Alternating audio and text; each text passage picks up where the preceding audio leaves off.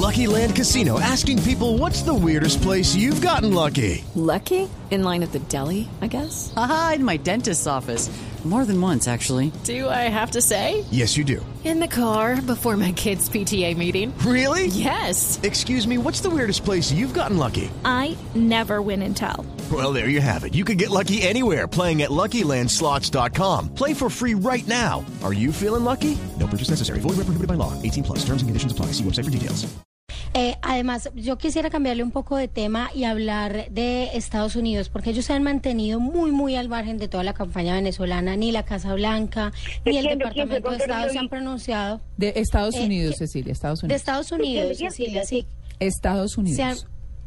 Ah, Estados Unidos, ya no entendí. Sí, se han mantenido muy ajá. al margen, digamos. Eh, la Casa Blanca, el Departamento de Estado, ninguno ha tenido una pro- un pronunciado, digamos, a favor de ningún candidato para no tensar las relaciones. Pero ¿cuál sería, eh, digamos, su reacción frente a un resultado? ¿Usted cree que esto, si ganara Maduro, eh, por ejemplo, habría una, un pronunciado de parte de ellos que, que fuera bastante fuerte y pudiera dañar las relaciones? ¿O cómo cree que podría ser la relación Estados Unidos-Venezuela una vez se dé el resultado de las elecciones de hoy?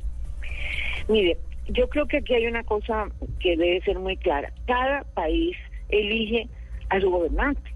Es decir, yo sinceramente se lo digo, me parece que es tan difícil para cualquier gobierno, y en ese Estados Unidos se ha equivocado muchas veces y, y en este caso ha tenido una, una, una actitud prudente, pero es que es que es muy grave cuando un país interviene en las relaciones, eh, en decisiones tan importantes que son decisiones de su pueblo, del pueblo de cada país. Venezuela tiene en este momento en sus manos la decisión más, digamos, la decisión histórica de o seguir con el modelo chavista o elegir a Capriles, que desafortunadamente eh, eh, en la campaña eh, cogió el mismo tono de Maduro, no sé si le tocó, o que fue un tono de no hacer propuestas, sino propuestas demagógicas, Mm. pero uno te- tendría la sensación de que él está un poco más formado y menos comprometido con un modelo que está haciendo agua. Ahora, eso lo que quiero decir es que a mí me parece bien respetar esa decisión. A mí lo que me parece que hay que hacer después es, cualquiera que sea el resultado, hay que ayudar a Venezuela. Eh, Estados Unidos tiene un compromiso en eso y con todos los países y nosotros tenemos un compromiso. Hay que ver cómo se ayuda y cómo se dejan ellos ayudar, porque también uno no puede interferir en decisiones nacionales. Pero sí habría que buscar alguna manera eh, si ellos lo desean, cualquiera que sea elegido, un apoyo. De a Venezuela solo yo lo veo muy difícil saliendo adelante, aún si gana Capriles, ¿sí? Si gana Maduro va a seguir un modelo que yo no sé hasta cuándo puede ser sostenible y hasta dónde puede llegar. Y ahí va a ser muy difícil porque usted sabe- conoce el estilo de ese modelo eh, eh, de gobierno, no va a dejar que nadie interfiera, etcétera, etcétera. Y a nosotros eso nos puede hacer mucho daño. Ahora, si gana Capriles y se deja ayudar, pues habría que meterle la mano y ahí Estados Unidos podría apoyar. Pero hay que respetar la decisión que toma cada eh, nación sobre quién lo dirige. Eh, yo en eso soy muy demócrata. Doctora Cecilia López, ya para terminar, eh, yo quería preguntarle de las personas que usted, no digo conozca personalmente, sino dentro del medio economista, de los economistas venezolanos, ¿usted ha visto que Nicolás Maduro esté rodeado de alguien que le pueda apoyar para esta situación económica? Yo no tengo idea, ¿sabe? No tengo idea, pero viendo lo que pasó en el gobierno de Chávez en términos económicos, no en términos sociales, co- como le digo en términos sociales y la gente me ha interpretado mal en el sentido que yo lo estoy apoyando, no, yo lo que digo es que si no le ponen bolas a los pobres, los pobres llegan a un momento y apoyan un modelo populista. Pero desde el punto de vista económico yo no, no conozco a nadie y, y no he visto y no vi en el gobierno de Chávez donde él estaba, y Chávez era un tipo supremamente hábil, sin la Mm. menor duda, se tomaron decisiones que desde el punto de vista económico eran absurdas. Era, era lo que yo decía, a los economistas, ¿quién los oye? Porque cualquier persona con una visión mínima de economía sabía que ese modelo solamente es sostenible si el precio del petróleo sigue a ese nivel. El donde baja el precio del petróleo, eso, no lo- eso explota y está explotando aún con un precio aceptable de, de petróleo. Entonces, yo no conozco a nadie, no, no, no, no, no, dicho, Sí. si sigue el mismo gobierno que venía, yo no sé, yo no veo a nadie preparado para afrontar semejante problema económico que tiene y Pues- para no eh, y para no cambiar un modelo social que es insostenible. Me explico, es que pues, por eso le digo, la situación de Venezuela es tremendamente complicada. Doctora Cecilia, uno, pues escuchándola, uno siente entender que usted dice que el gobierno eh, sucesor de Chávez, o sea, del presidente Maduro, del presidente encargado Maduro, es incapaz. Pero ¿no siente usted eh, que el gobierno de Capriles sería un gobierno neoliberal a ultranza? No creo, mire, primero que todo yo no dije que, ni- que serían incapaces, no, no, no, yo veo que, que lo que pasa es que se enfrentan los dos a situaciones muy difíciles. Ahora, yo no conozco la, la, la, la- mire, el neoliberalismo en el único sitio que sigue eh, así tan ram- eh, rampante es en Colombia. ¿Sí? Pero en otros países, mire Chile, es decir, el, mismo Brasil, ya hay una vuelta en el mundo en donde sí se acepta que el mercado es importante, pero hay una tendencia mundial muy grande en que el Estado está retomando una, una posición importante, no para producir bienes, pero sí para controlar, etcétera. Aún en Colombia algo de eso se ve, donde todavía seguimos con la misma generación manejando la economía, la generación que llegó con, con Gaviria. Pero, pero lo que lo que le quiero decir es que no es que yo crea que sean incapaces, yo lo que creo es que en, el caso de Capital, yo no creo que vaya a ser un modelo puramente neoliberal, porque eso ya eh, no, no puede, o sea, el tipo no puede llegar allá a poner el mercado a funcionar solamente. ¿Y qué hace con toda esta situación social?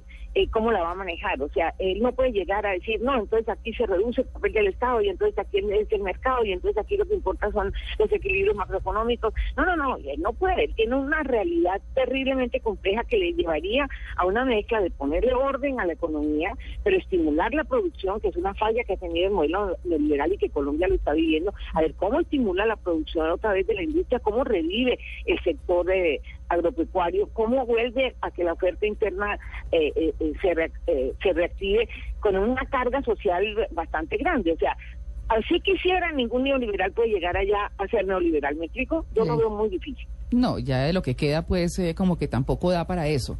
Doctora Cecilia, no sí, ahí, Sí. ahí- ahí sí es como, como se diría en términos populares, que el Señor los coja confesados. Sabe que sí. Yo sí les deseo mucha suerte. Entre otras cosas, los colombianos tenemos que ver cómo, qué hacemos, porque lo Sí. que pasa en Venezuela es muy importante para Colombia y no solamente para Cúcuta, y que para muchos es una ciudad lejana, no, no, no, por Dios, para el país. Entonces nosotros tenemos que ver, ojalá le pase lo mejor posible, llegue el más capaz.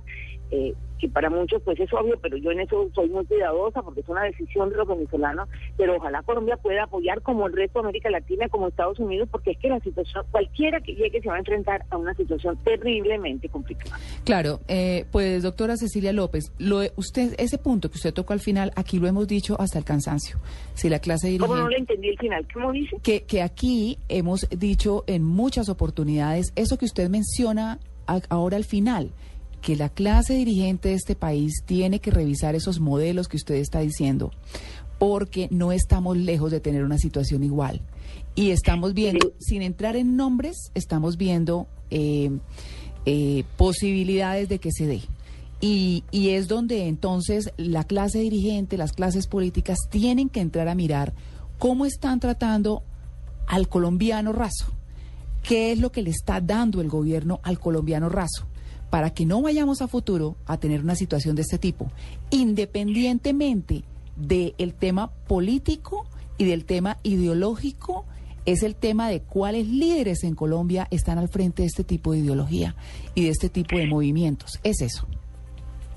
Sí, mire, es que esa es mi gran preocupación. Aquí hay un desprecio muy grande por gente que es muy seria en economía, Sí. pero que tiene una visión social. Y, y sí, yo estoy hablando de mi caso y estoy hablando de muchos otros casos. ¿Sí? Entonces, ¿qué es lo que pasa? Que están reciclando los mismos nombres de siempre. Mm. ¿sí? La misma gente de siempre y a gente que puede hacer un modelo un poco más parecido al del Ecuador o al de Brasil. En donde sin ser un despelote económico ni mucho menos, y eso que Brasil pues, en este momento no está creciendo mucho, eso es cierto, pero han logrado hacer una, un desarrollo social más equilibrado. No, aquí no, aquí sigue el mismo egoísmo, esta dirigencia, esta misma corrupción, y esta, esta cosa tan terrible de la clase política, y no le dan chance a nadie. Pero a nadie es nadie. Mire, yo tenía una propuesta y yo decía, mire, la verdadera tercería sería que dejaran que hubiera cuatro o cinco mujeres candidatas presidenciales, pero aquí ni a las mujeres ni a la gente que tiene una visión más social le dan chance. Mm. Eh, y siguen los mismos, los mismos apellidos. Ahora los Gavidios son dueños del Partido Liberal y del gobierno, son los mismos los hijos, los nietos, los bisnietos, y no se dan cuenta que Colombia tiene una desigualdad mucho más grave que la de Venezuela y que aquí lo que pasa es que este gobierno ha dado limosna, que también sería hasta cuándo la podemos sostener. Y no hay una preocupación real porque lo que los pobres necesitan es empleo, es seguridad social, es que se cumplan con sus derechos. No, aquí no. Mire, está estancado lo de salud, está estancado lo de pensiones. ¿Por qué? Porque hay unos, una élite que no deja ningún progreso social. Ese es el llamado que a mí me parece que es importante porque donde llegue una persona populista se le acaba todos los privilegios a esta clase dirigente que ha sido dueña del país durante muchos años. Esa es la gran clu- conclusión. Doctora Cecilia López, muchas gracias por tu atención con Blue Jeans de Blue Radio.